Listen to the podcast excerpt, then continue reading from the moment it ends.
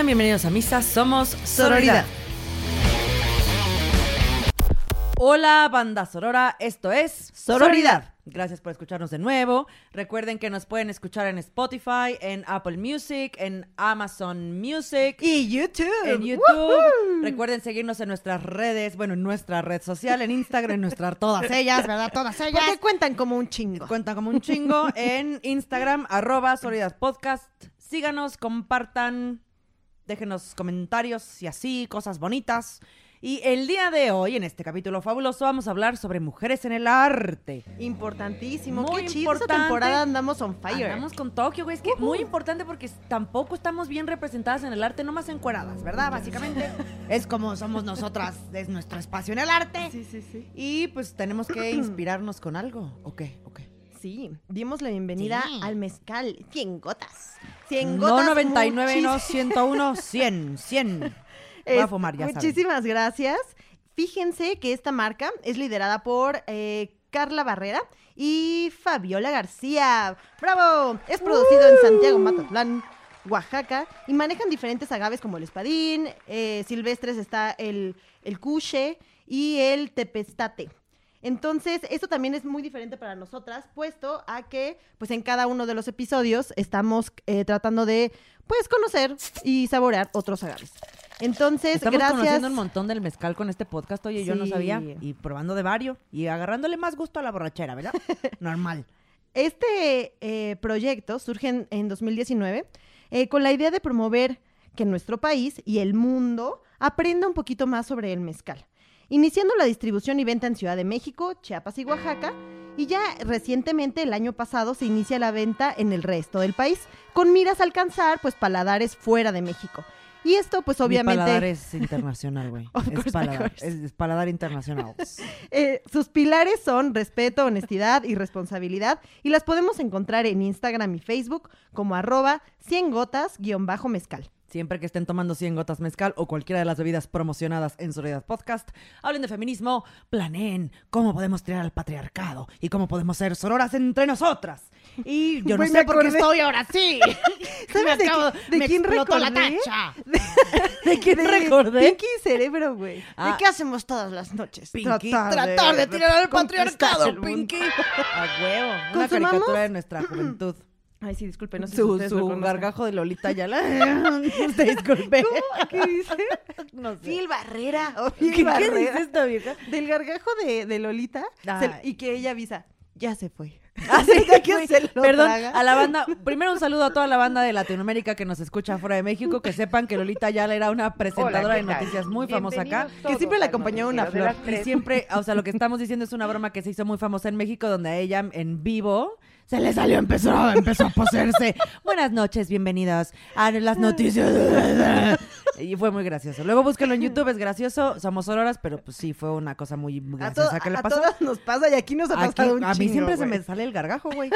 Pues bueno, para entrar en calor, recuerden, sigamos tomando 100 gotas mezcal y vámonos ahora a una cápsula muy importante con un personaje que me da como como asquito, pero como amor, como de lástima, pero a la vez es nuestro patiño fabuloso.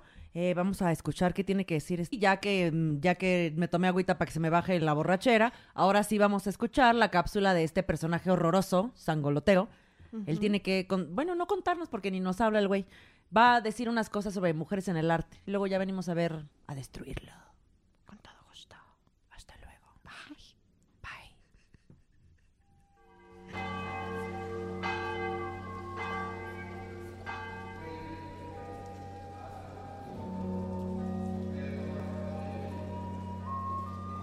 Las mujeres en el arte. Sí, sí, desde siempre. Fundamentales. Sus curvas, sus cuerpos, su vulnerabilidad y su inocencia siempre han sido la inspiración de nosotros. Los artistas creadores. Los hombres. Pintarlas desnudas, perdidas, desmayadas, escurridas en el bosque, como las criaturas frágiles que son. ¡Qué belleza! Esculpirlas desnudas, voluptuosas, amamantando en el rol más preciado de sus vidas, como madres. Escribir sobre ellas, desnudas, rehuyendo nuestro amor, pero las obligamos con nuestros versos. todas caen. ¡Qué maravilla! Componer música sobre ellas, desnudas, trágicas, apasionadas, románticas. ¡Oh! ¡Qué fierecillas tan domadas! En el cine, directoras, productoras, guionistas, no, no, harían pura melaza, puras cursilerías. ¿Se imaginan las peleas de gatas en el set? No, no, en el cine, desnudas, con personajes alrededor de los hombres, hablando sobre hombres, haciendo todo por ellos, todo, por el autor. En la danza sí que pueden lucirse, desnudas, graciosas, ligeras como son. ¿Cuál de las siete bellas artes falta por mencionar? Ah, sí, la arquitectura. Pero eso es cosa de hombres. Ahí no necesitamos a las mujeres. Gracias, mujeres. Ustedes inspiración. Siempre musas, nunca creadoras. Desnudas. Oye, pues. Pinche güey frito, porque siempre estoy. No, espérense que ya viene aquí. Esta es la alarma de. Esta es la alarma de. A comenzar. A comenzar. Este, pinche güey frito sangoloteo, güey. Porque otra vez está hablando así. Siempre que me enojo me sale, me sale. A mí, la verdad, me hace reír imaginar que este güey, este, pues no exista, pero la Pero verdad sí es que está en todos lados. Todos conocemos a un alguien así. Ay, qué horror. Y justo en el arte, ¿qué onda? Las mujeres siempre hemos sido musas, un objeto artístico, siempre desnudas, tetas por... Ahí sí se valen las tetas, ¿eh? No vaya a ser para amamantar, otra cosa ya lo hemos platicado. Ahí sí, no, Claro. ahí no. Siempre perdidas en el bosque, ¿sabes? Así con, con ojitos de cervatillo, con ojitos de Anne Hathaway de ayúdenme. Este, pero nunca creadoras, cabrón. ¿Qué Total. pedo con eso? Y también, primero, como para todas y todos y todos nuestros oyentes, ¿qué estamos entendiendo por arte? ¿Qué es arte? ¿Cuáles son las expresiones que entendemos por arte? Entonces, es música. no, la verdad, mis yo no entendí eso. A las pintura. siete bellas artes, ah, sí. Nueve. Ah, verde. Música, pintura, el cine, fotografía, arquitectura, literatura, escultura y danza. Entonces, eh, es, de esto es lo que vamos a hablar, o sea, mujeres en, estas, en estas ramas. Sí, sí. ¿no? Súper no representadas, somos bien pocas. Exacto. Entonces, eh, un poquito de, de, como para juego, juego. Tú, por ejemplo, dime una mujer que para ti sea de total, o sea, que merezca toda tu admiración en alguna de estas disciplinas. En alguna de Ah, estas pues, artes. pues yo te traigo chismes. Yo, yo hice mi, mi tarea, mis, y te ¿Tu traigo scouting? unos chismes. Por ejemplo, cabrón encontrar cosas. Ahora que estaba haciendo la investigación para el podcast, buscando tal cual artistas mujeres renombradas, Ajá, ajá. artistas mujeres famosas, un montón de las que salían siempre tenían, bueno, no, no siempre, pero muy frecuentemente tenían menciones sobre sus relaciones románticas con Ah. otros, con hombres artistas o cómo aprendieron de ellos. Nunca, o sea, muy pocas veces estaban mencionadas ellas con su carrera y con su trabajo. Siempre había un link con un pito. Porque ya saben, Sí. las mujeres sin pito, pues no somos nada. Que, es No cierto, en el scouting que hice específicamente de escultoras, lo noté más. Como de Yo hija de una tal. escultora, ¿eh? Porque venía justo, perdón que te interrumpa, Sí, de una sí. escultora que iba a poner, este, como que el 90% era de su amorío con Rodán y dije, ay, Claro. no, bye. O sea, no, no, no voy a hablar. Sí, no como por ella, pero no voy a de hablar de, tal. Rodán y de su amor prohibido y, lo, y con quien quiera que Amor se quiera una cosa. Murmuran por las calles. Este. Zzz. Regresando, entonces. Eh, en la pintura, por ejemplo, está Berthe Morisot, que ella nació en Francia en 1841. Fue la primera mujer en unirse al movimiento impresionista tan conocido en, en la pintura. Siempre hablamos de, ni los voy a mencionar porque este no es el espacio, pero siempre hablamos de los pintores impresionistas. Pues ella fue la primera mujer en unirse a este movimiento y eh, estuvo... Ay, es que vean, vean cómo viene aquí la información. Mire, les voy a leer tal cual viene. Tuvo un papel destacado en el desarrollo del impresionismo francés, exponiendo junto a artistas de la talla de Degas, Renoir y Monet. Yo que no quería vez. mencionarlos, pero es que a huevo te comparan con... Ya lo lograste porque ya estuviste exponiendo junto a estos tres pitos. Digo, Sí. ellos como artistas muy chidos, güey, pero no... O sea, nuestros logros a este respecto siempre van relacionados a la onda de los hombres. Sí. Lo importante de ella es que tiene una obra, una pintura que se llama Detrás del desayuno, y con esta obra consiguió romper todos los récords en las subastas. Obvio, ella ya estaba morida, ¿verdad? Este, ya nomás Eso post-mortem. está más, más que muerta. Es que o sea, es el sí, siguiente perdón. nivel, ¿no? Ya, ya cuando te mueres, Inframundo. después hay inframundo número 4 y entonces le- me le hacen su subasta en Christie's, esta famosa casa de subastas, por 11 millones de dólares. Y es una de las pinturas que más récords ha logrado romper y era de una mujer, qué escándalo. Chan, chan, chan. ¿Les puedo contar otro chisme? Sí, pero ¿qué te parece si en pintura nos quedamos? Ah, eh, sí, en pintura, órale. Sigamos órale, en pintura. Este, María Izquierdo. María Izquierdo es de Jalisco, eh, es de 1902. Y ella es muy importante, puesto a que fíjate que desde temprana eda- edad sufrió violencia de género, puesto que a los 14 años la forzan a casarse con un militar viejísimísimo con el que tiene tres hijos. Y ella es como muy destacada como por terca, eso también está muy interesante en el scouting. porque ¿Cómo- aparece en como de terca necia. Sí, sí, sí. abrirse La camino? No, connotación es que era negativa. muy necia, muy necia, muy Sí, necia. sí, sí. Y de las dos cosas donde se hace mención o referencia mucho de, de su terquedad, es uno, porque quiso romper con todas las prácticas de- del, lo- del muralismo en aquel momento, de los muralistas, con plasmar a, a mujeres o en ejercicio de maternidad o plasmando como cosas relacionadas a la libertad y a la patria. Ella quiso como plasmar más como naturaleza muerta, etcétera.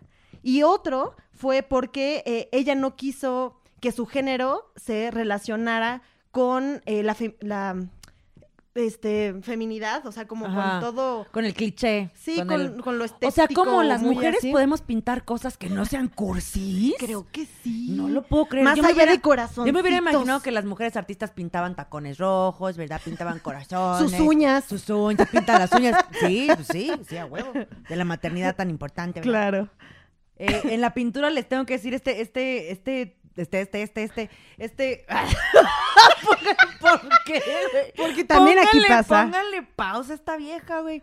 Eh, en el Museo Met de Nueva. York, que es muy famoso por, por tener colecciones vastísimas de arte, menos del 4% de las obras que están ahí son de mujeres. ¿Cuatro? Menos del 4%. Y el 76% de las obras de desnudo en ese museo, el 76% son de mujeres. Porque para eso servimos, como Sí. musas de, digo, de la desnudez, de la fragilidad, no como creadoras, y eso está del ano. Y yo quisiera platicar ahora de otra pintora muy estereotipo, o sea, muy conocida en México. Yo tengo opiniones muy mezcladas sobre ella, pero la vamos a mencionar. Frida Kahlo. Ella nació en México en 1907. Ella no consideraba que su pintura fuera surrealista. Eh, gran parte de su trabajo y de su historia estuvo marcada por su vida personal, ¿no? Todos lo sabemos, todos lo sabemos. Su enfermedad infantil, una- un gravísimo accidente que tuvo, eh, tuvo creo que 32 operaciones, pero también tristemente muy relacionada su carrera y su vida personal a la relación tormentosísima que tuvo con Diego Rivera, este muralista mexicano. Eh, y queda muy, mucho esta relación tóxica que tiene con él plasmada en, en toda su obra autobiográfica. A mí, a mí Frida Kahlo no me gusta por varias razones. Creo que está muy bien que haya puesto el folclore mexicano de vuelta al tema de, o sea, sobre la mesa. Creo que está muy bien que haya sido una mujer liberal en cuanto a su sexualidad. Creo que no está bien, por ejemplo, que, que nos centremos muchísimo en la relación tóxica que tuvo con este hombre. Malísimos, no son patrones que queremos repetir. Y yo, personalmente, y crucifíquenme si así lo desean, ah, o clávenme sin cruz, eh, no me compro su speech comunista. Ay, pues y ahora estoy en otro acento. Ella, la verdad, estaba muy bien posicionada en, en- en un estrato burgués en la Ciudad de. México y hacía sus fiestas con sus amigos que venían exiliados y así, pero comunista, comunista, a mí no me parece. Pero bueno, pues cabe mencionarla porque es un referente de, de las mujeres en, en el arte. Otra, llévelo, llévelo, llévelo. ¿Tienes igual de, de pintura? Es No. que yo puse otra de, por ejemplo, em, arquitectura. Hay una chica que me, me gustó que es de Irlanda, que eh, se hizo muy famosa también, no, na- em, no nada más por la creación como arquitectura reflejada en construcciones, casas, museos, bla, sino más bien diseño de muebles. Y hasta ahorita es retomada por grandes marcas, todas las, la, pues lo innovador que, que fue en su, en su momento. Entonces ¿Quién ella es? se llama Eileen Gray, ¿De dónde es? de Irlanda. Ah, que ya lo habías dicho. Ah, sí, ostras. sí, pero te lo vuelvo a repetir para que mental. quede bien claro. Laguna mental. Que me lo tatué. Me está volviendo a jalar del pezón. Ustedes no lo ven, pero me está jalando otra vez. De escultura, por ejemplo, de lo que ya No, espérate, platicábamos, espérate. ¿qué? Ah, Arquitectura, estás- estás en arquitectura, hombre. No, pues dame chance. Yo traigo nada más y nada menos que a Zaha Hadid de Irak. Es, Ah, sí, tiene la nacionalidad la vi, la iraquí, pero británica sí, también. Ella fue la primera mujer, eh, está viva en este momento, en Ujú. 2004 fue la primera mujer que fue, bueno, que recibió el premio Pritzker. Igual y lo estoy pronunciando mal. Es el premio de mayor prestigio internacional y galardón para la arquitectura en el mundo y entre ese mundo de arquitectos lo, nom- lo nombran como el Nobel de Arquitectura. Muy importante el trabajo de ella. eh, ¿Y sabemos más o menos de cuándo es? ¿Qué? ¿Su premio? No, de no, 2004. no, de ella, su edad. Su O sea, edad. como ella en qué, o sea, está, sigue viva, pues. Sí, sigue viva, sigue Ah, viva va, va, en va, este momento. O sea, a lo mejor hace como 50 años, oye, qué suerte. No, sigue viva. En este segundo te digo en qué año nació. Nació en 1950. Ah, pues sí, recientita fresca. Oye, qué suerte, pues saludos a ella. Em, ahora, ¿te parece bien si nos movemos de arte? Órale. Perfecto. Pues em, fíjate que en- justo en escultura estaba, estaba buscando y existe una chica llamada eh, Elena Margarita y la apodan La Negra.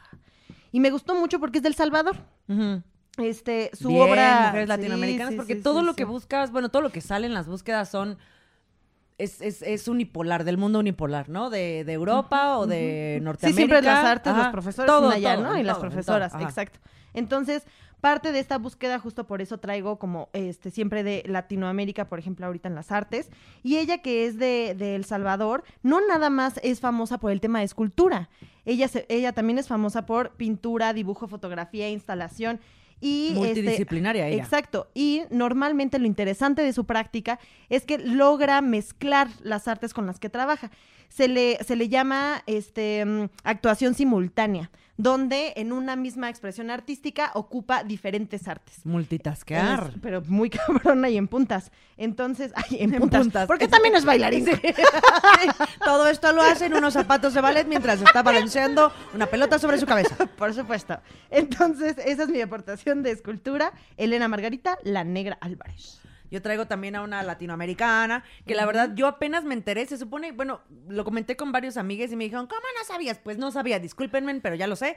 De música, Ajá. la compositora Consuelito Velázquez, de México. Ella nació en México en 1916 y escribió esta canción de Bésame. Bésame mucho.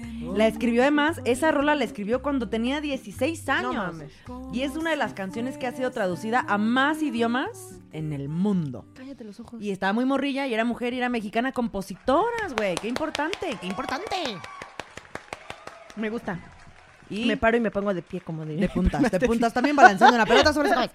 Ahora, ¿qué te parece cine? Ahora, ahora. Excelente. Pues fíjate que en el cine, este, sí hay, o sea, mucha más representatividad. Eh, sin Tal embargo, vez también por. Bueno, no sé, no, no, no, no olvidar. Iba a decir una mamá. lo que vi es que, si bien hay un poquito más de, de- de mujeres, no significa que las historias cambien. Entonces, siguen siendo mexicanas, este, pero, por ejemplo, reproducen estas, estas películas de las chicas mal, este, Ya. ya O sabes. sea, como con narrativas igual que no son totalmente necesariamente estereotípicas, feministas. totalmente. Entonces, el cambio de, la, de narrativa en sí no es drástica, no es mucha, pero sí hay más mujeres en Ujú. el cine. Ok, ok. Entonces, eh, yo me quedo en esta ocasión con Katina Medina Mora, Mora. Es mexicana, cineasta y directora. Y ella la elegí porque dice una frase muy interesante que me parece que ejemplifica lo que estamos platicando. Dice, cito, no queremos cuotas, pero por ahora son necesarias. Claro. Algo donde eh, me parece que es un poquito más político y esto lo ganó porque fue merecedora de este, un premio hace poco. Y este, las películas que ella hace no reproducen esto este, tanto, Claro. ¿no? Las Eh, cuotas son está- sensibles, pero son importantes. Hay mucha gente que, cree que no, no se tiene que hacer como. Bueno, las cuotas para explicarle a la banda que nos escucha es que en algún panel, etcétera, tienes que forzosamente tener representación de mujeres, en este caso, o de otras eh, comunidades o grupos eh, vulnerados o mino- de minoría. Y es importante en este momento hacerlo por, justo porque no vivimos en equidad. Y entonces hay que darle de manera forzosa visibilidad a los grupos que no la han tenido. Una vez que alcancemos este piso igual Ya para todos, se quita y ahora sí vamos por méritos. Sí, Esto no le quita méritos a las mujeres que están en las cuotas, ojo. exacto. Pero es importante tomarlas y hasta que vivamos en equidad, pues ya valdrá madre, padre, Es tu como lo de nombre, los tu vagones del metro. Sí, es que en el metro, que sepan, en la Ciudad de México, en el metro, los primeros vagones son de solo para mujeres, respondiendo a la cantidad de asaltos, manoseos, acoso, etcétera, que, que vivíamos en el resto de los vagones. Entonces es importante tomar medidas necesarias que deberían ser en lo ideal temporales hasta que la realidad se arregle y entonces ya nos movemos, digamos, eh, pues sin cuotas. Yo de cineastas encontré que se hizo un listado de las mejores 100 cintas, 100 películas del siglo XXI. De estas 100, solo 12 eran de realizadoras mujeres y ninguna de estas estaba en el top 20. Siglo XXI. Y ninguna de estas está en el top 20. Y ahora tengo un juego, juego. Oye, qué Tengo aquí una lista suerte. fabulosa de las 100 películas dirigidas por mujeres, o sea, las 100 películas más importantes divi- dirigidas por mujeres. Esto es de la BBC, no vamos a leer todas, pero entonces juego, juego, dime un número entre el 1 y el 100. Eh, 88. 88. Tun, tun, tun, tun, tun, Sí, porque tun, todo lo hago como Batman ahora, güey. 88. Los silencios del paraíso, dirigida por Moufida Tlatley en 1994. Otro, número del 1 al 100. Del 1 al 100. 22. Vamos a la 22. 22. Ojo, lo ideal de esto es que busquemos luego las pelis y las veamos. 22 es, tenemos que hablar de Kevin. Ah, esa sí la vi muy creepy. Ah, yo también. De Lynn Ramsey en 2011. La actuación ahí está Este es mega, esta, ese mega, personaje mega está creepy. Otra, otra, llévelo, llévelo. Eh, siete. Ay, se fue bien atrasísimo. A ver, número 7. Zona de miedo o vivir al límite de Catherine Bigelow en 2008. Otra, otra, para que tengamos más. 61. 61. Indian Song de Marguerite Duras en, bueno, Duras, perdonen mi francés, en 1975. Esta lista dice qué países son los que más tienen. No, solo como el top, General, el top mujeres. 100 de películas hechas por mujeres. Una última, una última. 59. 59. El largo adiós de Kira Muratova en 1971. Busquemos estas pelis, promovamos también en nuestra en nuestra vida, veamos más más más películas hechas por mujeres, en Netflix hay varias, ¿verdad? Podemos También como protesta y resistencia. O sea que hay mu- mucho que no sabemos y demos la oportunidad. A mí me parece que también estaría Aquí cool. cabe también la cancelación cultural, ¿no? Los los güeyes que tan involucrados han estado últimamente en escándalos eh, de la Sí, industria sí. del cine, etcétera, Ay, etcétera. Sean Cancelemos, güey. Cancelemos, pedo, güey. cancelemos. Sí. Yo lo No quería un merecen. buen y después no solo es por la onda moral de cancelar, porque mucha gente dice, no, lo que pasa es que tienes que separar al artista de la persona. No, ni no. madres. La persona es el una, creador y además no la persona se beneficia de manera económica. Pues no somos de Voldemort para creación. dividir nuestra alma en siete. O sea, somos uno, A ¿no? O sea, no, Harry este Potter pedacito ahorita- es culero. Harry este Potter pedacito ahorita está- llorando. Oye, ¿te acuerdas de, de una publicación que hicimos en sí, nuestro sororidad? cuéntenos, sí. Bueno, en nuestra cuenta de Sororidad Podcast realizamos un post de ah, casi al inicio de nuestro lanzamiento sobre el test Bechdel. Ajá. ¿Te Cuéntanos, acuerdas? está súper interesante. ¿Qué es este test? Es un método para evaluar la brecha de género en las películas en general y por extensión en las series u otras producciones artísticas y me parece muy pertinente para nuestro episodio. Es que, Ahora. güey, sí, por favor. ¿Qué mide? ¿Qué chingados mide este test? Bueno, y fíjate, no mames, arde culero. A ver. Uno, mide, o sea, esto, pensemos en alguna película que más nos guste, hagamos ese La ejercicio. que quieran. La a las que les llaman chicks flicks, que según esto son para mujeres y ya sabes, Y pero es cuac. pura mierda. Exacto. Bueno, sí son para nosotras, pero en una idea de perpetuar este rol de género de el amor. Es para, ¿no? El amor. Sí, cállate, busca el Sí. amor, no estés completa tú sola. ¿Qué mide esta, este test? Independiente, eres peligrosa. Así hablan, ¿eh? Me sentí como Pepe Grillo, Pepe Grillo feminista. Aquí. Número uno. Pepa Grilla. Pepa Grilla, güey. Lo Date, date, sorry. Número uno. Tener al menos. No, es que arde. Un número uno. Tener al menos dos personajes femeninos. Ay, no mames. Que, que una prueba mida eso en una expresión artística, verga. Dos, que ambas mujeres tengan nombre. No, no necesitas nombre, nomás Nombre, que no sean el adorno, que, no salgan en la banqueta, chichis, que no sea la recepcionista, que no sea tal. Que tengan nombre. Tres, que hablen entre ellas en algún momento.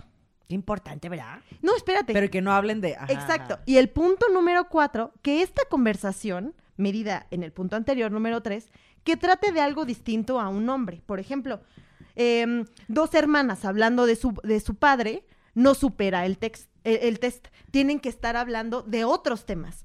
Imagínate Güey, cuando creo es que tan tú y yo no básica- superaríamos el test. Cada cinco segundos estamos hablando de hombres. Güey, y de, de. Qué, qué fuerte saber que es tan básico pasar este test y que exista Es más del reconocer a los 60% personajes y que la no. representación de mujeres que no Totalmente. deben su existencia a un vato cerca. Sí. Eso está Ahora, terrible. hagamos un ejercicio. Te, imagínate esta al revés. O sea, qué difícil es encontrar una conversación de dos mujeres que tengan nombres sobre un tema que no sea de un hombre, pero si lo hacemos al revés, todas las películas son hombres hablando de hombres. Por- pero es que no hay otra conversación. Eso es lo Porque importante. siquiera lo estamos fíjate, fíjate pensando. en el ejemplo primordial. Dios nomás habla con Jesús y el Espíritu Santo y nomás hablan entre ellos, güey. O sea, Claro. importantísimo. Y la paloma mensajera. Y la paloma mensajera es niño, es muy importante. Yo sobre cineastas quiero mencionar a Lana y Lily Wachowski. Ujú. Súper importantes. Son productoras, guionistas y directoras. O sea, todólogas famosísimas por toda la saga de Matrix, que existe la 1, la 2, la Sí, 5, sí, sí, Matrix sí, contraataca, Matrix caricatura y no sé qué tanta madre. Yo no la vi, una disculpilla. ¿No Bueno, viste la Las uno? primeras, las primeras tres, pero ya Ah. toda la madre de, no sé todos los demás nombres ven, pero ellas las escribieron y las dirigieron y todo. Además hicieron B for Vendetta, esa peli sí me gusta, Matar claro. Y Lerón, pero padrísime, increíble. A mí me gusta mucho una serie que hicieron en Netflix que se llama Sense8. Eh, es ¿Ellas es están de detrás? Ellas son las que son las creadoras. Tristemente después de la temporada 2 muere. Pero sí es una serie donde La deciden serie, la serie, cambiar un poco la narrativa, aunque sí tienen estas historias románticas. Hay historias románticas entre mujeres, este, no, es que, ¿sabes? Lesbianas en una serie, mujeres transexuales en unas, hombres besándose con hombres. No, Mufasa. No, horror. Entonces, se las recomiendo un montón. Además, una diversidad eh, étnica, religiosa muy chida en esa serie. Y también, hablando de cosas que podemos ver, les recomiendo muchísimo en Netflix ver a Hannah Gatsby, que es una mujer australiana, cabe mencionar, y lo voy a mencionar solo porque hay que dar visibilidad, lesbiana, que tiene dos especiales en este momento en Netflix. El primero es Nanette, y justo esta, Ay, esta morra es listísima, cabrón, y habla... Porque no es stand-up, es un performance. Habla justo de los hombres en el arte y cómo han usado a las mujeres como en una metáfora como, como que pintan vasijas para sus flores, como si nos, como si ellos fueran, como si nosotros, ellos fueran las vasijas y nosotras las flores que van a meter ahí. Habla de la cancelación cultural que se debe hacer, por ejemplo, a personajes como Pablo Picasso por el abuso sexual que hizo con una niña, etcétera, etcétera. De la falta de visibilidad que hay eh, de las mujeres en el arte, incluso toca temas de salud mental y el arte. Fabulosa, se las recomiendo un montón. Y también les traigo un chisme de literatura. Échate, échate. ¿Quieren? Pues sabemos que a lo largo de la historia muchas mujeres han firmado como hombres, con Ujú. nombres, con seudónimos, para poder recibir, para poder ni siquiera recibir crédito, para tener la oportunidad. Ujú, de ser Porque aquí les va un, un primer, un, un dato asquerosísimo. Ujú. Déjenme encontrarlo en mis notas, porque ya me moví mientras les canto. Ahí está. Eh, en, en el- en la historia que hubiéramos creído que fue antier, o en el pasado, sigue sucediendo. El valor económico y simbólico del arte hecho por mujeres es mucho menor al hecho por los hombres. Hoy por hoy sigue sucediendo que las obras de artistas más cotizadas siguen teniendo un valor hasta 10 veces menor, 10 veces menor que el de un artista hombre, eh, aunque sean muy cotizadas. Y sobre literatura, les traigo aquí un chismín. Por ejemplo, eh, mujeres que firmaron como hombres en algún momento. Ujú. En, mil- en 1847 eh, se publicó esta novela muy famosa británica, Jane Eyre. La autora es, es- sabemos ahora que es eh, Charlotte Bron- Bronte, la estoy pronunciando seguro mal, según yo es Charlotte Bronte, como con la E para arriba. Pero ella cuando lanzó la novela puso el nombre, de- o sea, puso su autoría bajo el nombre Currer Bell, un eh, seudónimo literario que ocultaba su identidad de, de género y ya hasta que se fue, hasta que se posicionó muy bien su obra, que ella dijo, pues soy yo y soy mujer, y sus hermanas, eh, Le dejaron que de escribieron Ah. Borrascosas y así, las otras dos, Emily y Anne eh, eh, Bronte, también en algún momento usaron seudónimos de hombres. Ok. Y tengo otro chisme, no sé si lo quieren escuchar. que también justo esto me, me recordó, me acuerdo una entrevista al inicio de toda esta propaganda y súper de Harry Potter, Ajá, que ah. J.K. Rowling justo Ajá. también dijo que había una estrategia detrás en- de Es elegir, correcto. que, que no quería que de, a primer, este, o sea, de, prim- de entrada supieras que era una mujer. Exacto. Entonces, qué triste. La y vamos- esto salió que teníamos 11. sí, Ay, o sea, Harry Potter sigue en la existencia y en el mundo actual de todos. Vamos a mencionar a esta autora porque es importante para el ejemplo. Sin embargo, a mí me gustaría mencionar que eh, sus últimos posicionamientos como feminista trans excluyente son muy lamentables y no representan el tipo de feminismo que nosotras queremos representar aquí. Eh, sin embargo, sí, es- sí vale la pena mencionar que eh, ella era una madre soltera sin trabajo y que cuando terminó de escribir su primera novela, la de Harry Potter y la piedra filosofal, ella cuenta que la editorial que publicó el libro eh, le decía que era solo un libro para niños y adolescentes y que mucha gente no estaría dispuesta a comprarlo porque lo escribió una mujer y le pidieron que empleara un seudónimo para ocultar su género. Pero esa no fue la única vez que ella usó un seudónimo. Bueno, hasta también cuando salió después Harry Potter dijo, bueno, pues no, ya soy yo. Eh, la, la escritora, eh, en su segunda novela para adultos, la publicó bajo el seudónimo de Robert Galbraith. Meses después, después de que la recibieron bien, decidió reconocer públicamente que ella era la autora. Ojo, digo, bien por ella y su éxito, mal por ella y sus, y sus eh, declaraciones de feminismo trans excluyente. Las mujeres trans son mujeres. Eh, ya estás muy, muy adinerada, hija, y muy académica y muy... Se le tostó la Sí, cabezota. no, tal vez. Oye, y mm, ahorita, por ejemplo, platicando, o sea, estamos hablando de las mujeres que realizaron alguna expresión artística. Ahora quisiera centrarme en em, como el mensaje de, las artes como herramienta eh, de comunicación hacia cierto Fabuloso, mensaje. Fabuloso. Entonces, em, a mí me gusta mucho el cine, la verdad lo disfruto mucho. Y em, recuerdo últimamente dos películas que justo van en la línea de lo que has dicho. Que sus créditos y su wow de mucha gente fue robada por, por hombres. Entonces, el cine comunica estas historias. Y es la película de The Wife. No sé si ya la has visto, No. de Glenn Close. No, no la vi. Está buenísima, está basada en una novela. Y habla de esta señora que escribe muy chido y que el esposo este, la segrega a cuidar a sus hijos y él es el que se adjudica todo el crédito de la literatura y hacen de él de que gane un premio Nobel. Ay, y viajan. Es cierto, sí la vi. Es una Él se come actuación, todo, bueno, sí es cierto. exacto. Y ella ahí explota y es un periodista el que le da, le dice, ¿sabes qué? Yo sé que tú eres. Y entonces ya se destapa porque ella ya no puede seguir ocultando que era ella la mente genial. Eso es un, un- un ejemplo. Y también no sé si tuviste la oportunidad de ver Big Eyes. No. Big Eyes sale eh, esta chica de, eh, pelirroja que hace Encantada. Ajá, ajá. Fornos, se me fue el No me acuerdo su nombre. Sorry, yo soy malísima con los nombres de todo. Amy Adams, Amy Adams, ella, gracias. productor. gracias. Este noche chicharito. Este, eh, bueno, esta, esta película también habla de justo un cabrón que se adjudica toda la expresión artística. Eh, claramente Big Eye se llama porque, eh, de hecho Tim Burton es el director de la película, este, de eh, estas, estos rostros con unos ojos demasiado grandes y se hace súper, súper, súper famoso, pero ella siempre está como segregadísima en una habitación a, pintar en horas y todo porque él necesita seguir saliendo, Necesita ¿no? sacar producción. Entonces está para que se quemen un poquito ahí el cerebro y que se enojen con nosotras, para que disfruten por también. favor, enójense. Creo que están en Netflix seguramente. Bien, me gusta. Pues bueno, eh, como ya sabemos, la, en este espacio la sororidad se vive, se abraza, se practica de a de veras. Somos Sororidad. Proyecto me pega de manera muy personal por dos razones. ¡Salud! La primera es porque, bueno, estamos hablando de arte y ella usa el teatro como una, como un conducto de crear conciencia, de crear mensajes positivos. Pero además, ella a los 18 años fue diagnosticada con tran- trastorno límite de personalidad, lo mismo que tengo yo, que nos hace fabuloses. Este diagnóstico es bien culero porque se piensa que las mujeres lo tenemos más que los hombres, lo cual no es, seguramente está sesgado, más bien es, eh, va de la apertura social de roles de género donde las mujeres podemos hablar más abiertamente de esto y los hombres no. Y además es una enfermedad, ojo, muy seria, una en cada diez personas, por lo menos, o sea, además habría que subir las estadísticas porque no tenemos toda la información, pero de lo Claro. que se sabe, por lo menos una en cada diez personas trans- eh, diagnosticadas con trastorno límite de personalidad muere por suicidio. Es, es durísimo, es, es más o menos, no se confundan, es más o menos parecido al trastorno bipolar, pero digamos con, con cambios de humor mucho más rápidos, eh, marcado mucho por la impulsividad, etcétera, pero bueno, eso ya será para otro episodio.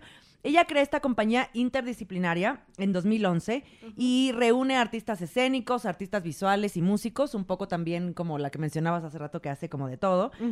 Y la idea de ella es darle voz a los grupos minoritarios, a las poblaciones vulnerables, para que ellos tengan un espacio en el escenario o en un espacio público para poder compartir su mensaje.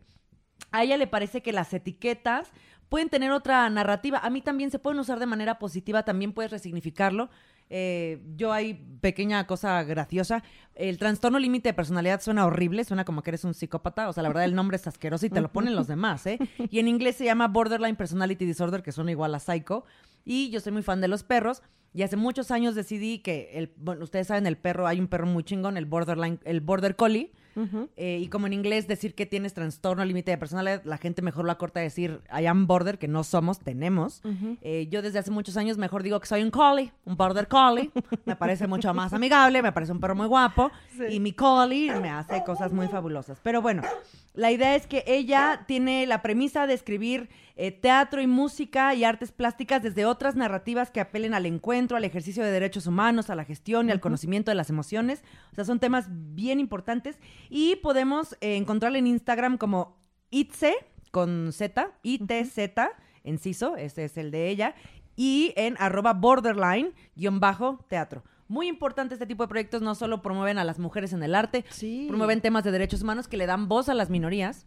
Y también he tenido la oportunidad desde otro proyecto de trabajar con Itzel y la verdad es que está bien padre que desde las artes o se le dé voz, o sea, donde se, eh, los, los protagonistas sean ellas y ellos, o sea, los, los, eh, la población objetivo, pues, que se les permita este, reescribir mil y un cosas y que ella tenga esa sensibilidad, esas ganas, esa apertura, esa garra, porque trabaja súper bonito, súper bien hecha. Y la verdad es que celebramos muchísimo tener proyectos así, eh, proyectos sociales de mujeres chingonas en puntas. Bien importante, ya y también. ella sí, ella voy sí a es hacer- bailarina. ella es entonces se bailarina. aplica. Voy a hacer solo un par de comerciales antes que nos vayamos. ¿Sí? En Netflix también hay una serie que se llama Pose, que retrata la realidad de los ballrooms, o sea, como de las reuniones, como bailes que hacía la comunidad LGBT en, en, en- en Nueva York en los 80 En- en- en- en- Y muy importante de ahí me parece que las actrices principales Ujú. retratan a mujeres trans de la época y son en realidad actrices trans fabulosas. Puta, estoy enamorada del, del personaje padre, de no Electra, güey. Ujú. Y que sepan también que, eh, no sé si ya se enteraron, si ya la cantante ya hasta cerró su cuenta Ay, de la quiero Twitter. muchísimo y canta hermoso. Pues anda metida en un rollo, madre. Porque ella hizo una película que se llama Music, eh, que intenta retratar a una niña que está en el espectro autista y se le están comiendo viva porque la mujer, la chava que, que reclutó para hacer el personaje ¿No es la de sus su videos? bailarina. Sí, pero justo Ajá. en esta onda que hablamos de representatividad y que tú cuentes tu historia, la comunidad del espectro autista le está diciendo que por qué no contrató a alguien en el espectro autista y que además el retrato no es correcto. Por ejemplo, le critican mucho que en la película incluye, incluye eh, restraint, eh, técnicas de como, ¿cómo se diría restraint en español? Técnicas de... Ay, yo pin- Estiramiento. pinche pocha, yo soy, yo no hablar español, yo no hablar español. Restraints, como de... mm, como de sometimiento físico. Ok, vaya, ok, cuando, cuando la- cuando el... ajá, cuando, la, cuando el personaje está teniendo crisis como de sometimiento físico, pero que puede llegar a ser violento, y la están criticando por eso. Ella decidió uh, dar una disculpa y dice que va a editar la película como directora, ella hablando justo de mujeres en el arte. Y se retiró de Twitter después de Mm. su disculpa pública. Entonces, solo sigamos consumiendo eh, producciones artísticas hechas por mujeres, sigamos impulsando a las mujeres en el arte. Recuerden que las mujeres en el arte no solo somos flores para las vasijas, tampoco somos este, tetas desnudas, tristes y perdidas por el Al lado bosque. de girasoles. Déjense de mamadas como la canción de Arjona, también de mujeres, porque los piden, lo que nos piden podemos, lo que podemos no existe, no, no sé Esa ni cómo no va. hace sentido en lo absoluto. O sea, también déjense de pendejadas como esas. No queremos ser musas, somos creadoras, gracias, con permiso. Y síganos eh, escuchando. Recuerden que estamos en YouTube, en Amazon Music, en Apple Music, en Spotify como Sor, Oridad Podcast. Y en Instagram, todo junto, Soridad Podcast, podcast ¿verdad? Pos- su podcast. Soledad así a Podcast. Déjenos sus comments, síganos, compartan. Y pues nada, por más mujeres en el arte, Salud con 100 gotas. Muchísimas gracias a todos y únense a la, cruz, de, nuestra, parroquia. Únete a la cruz de nuestra parroquia.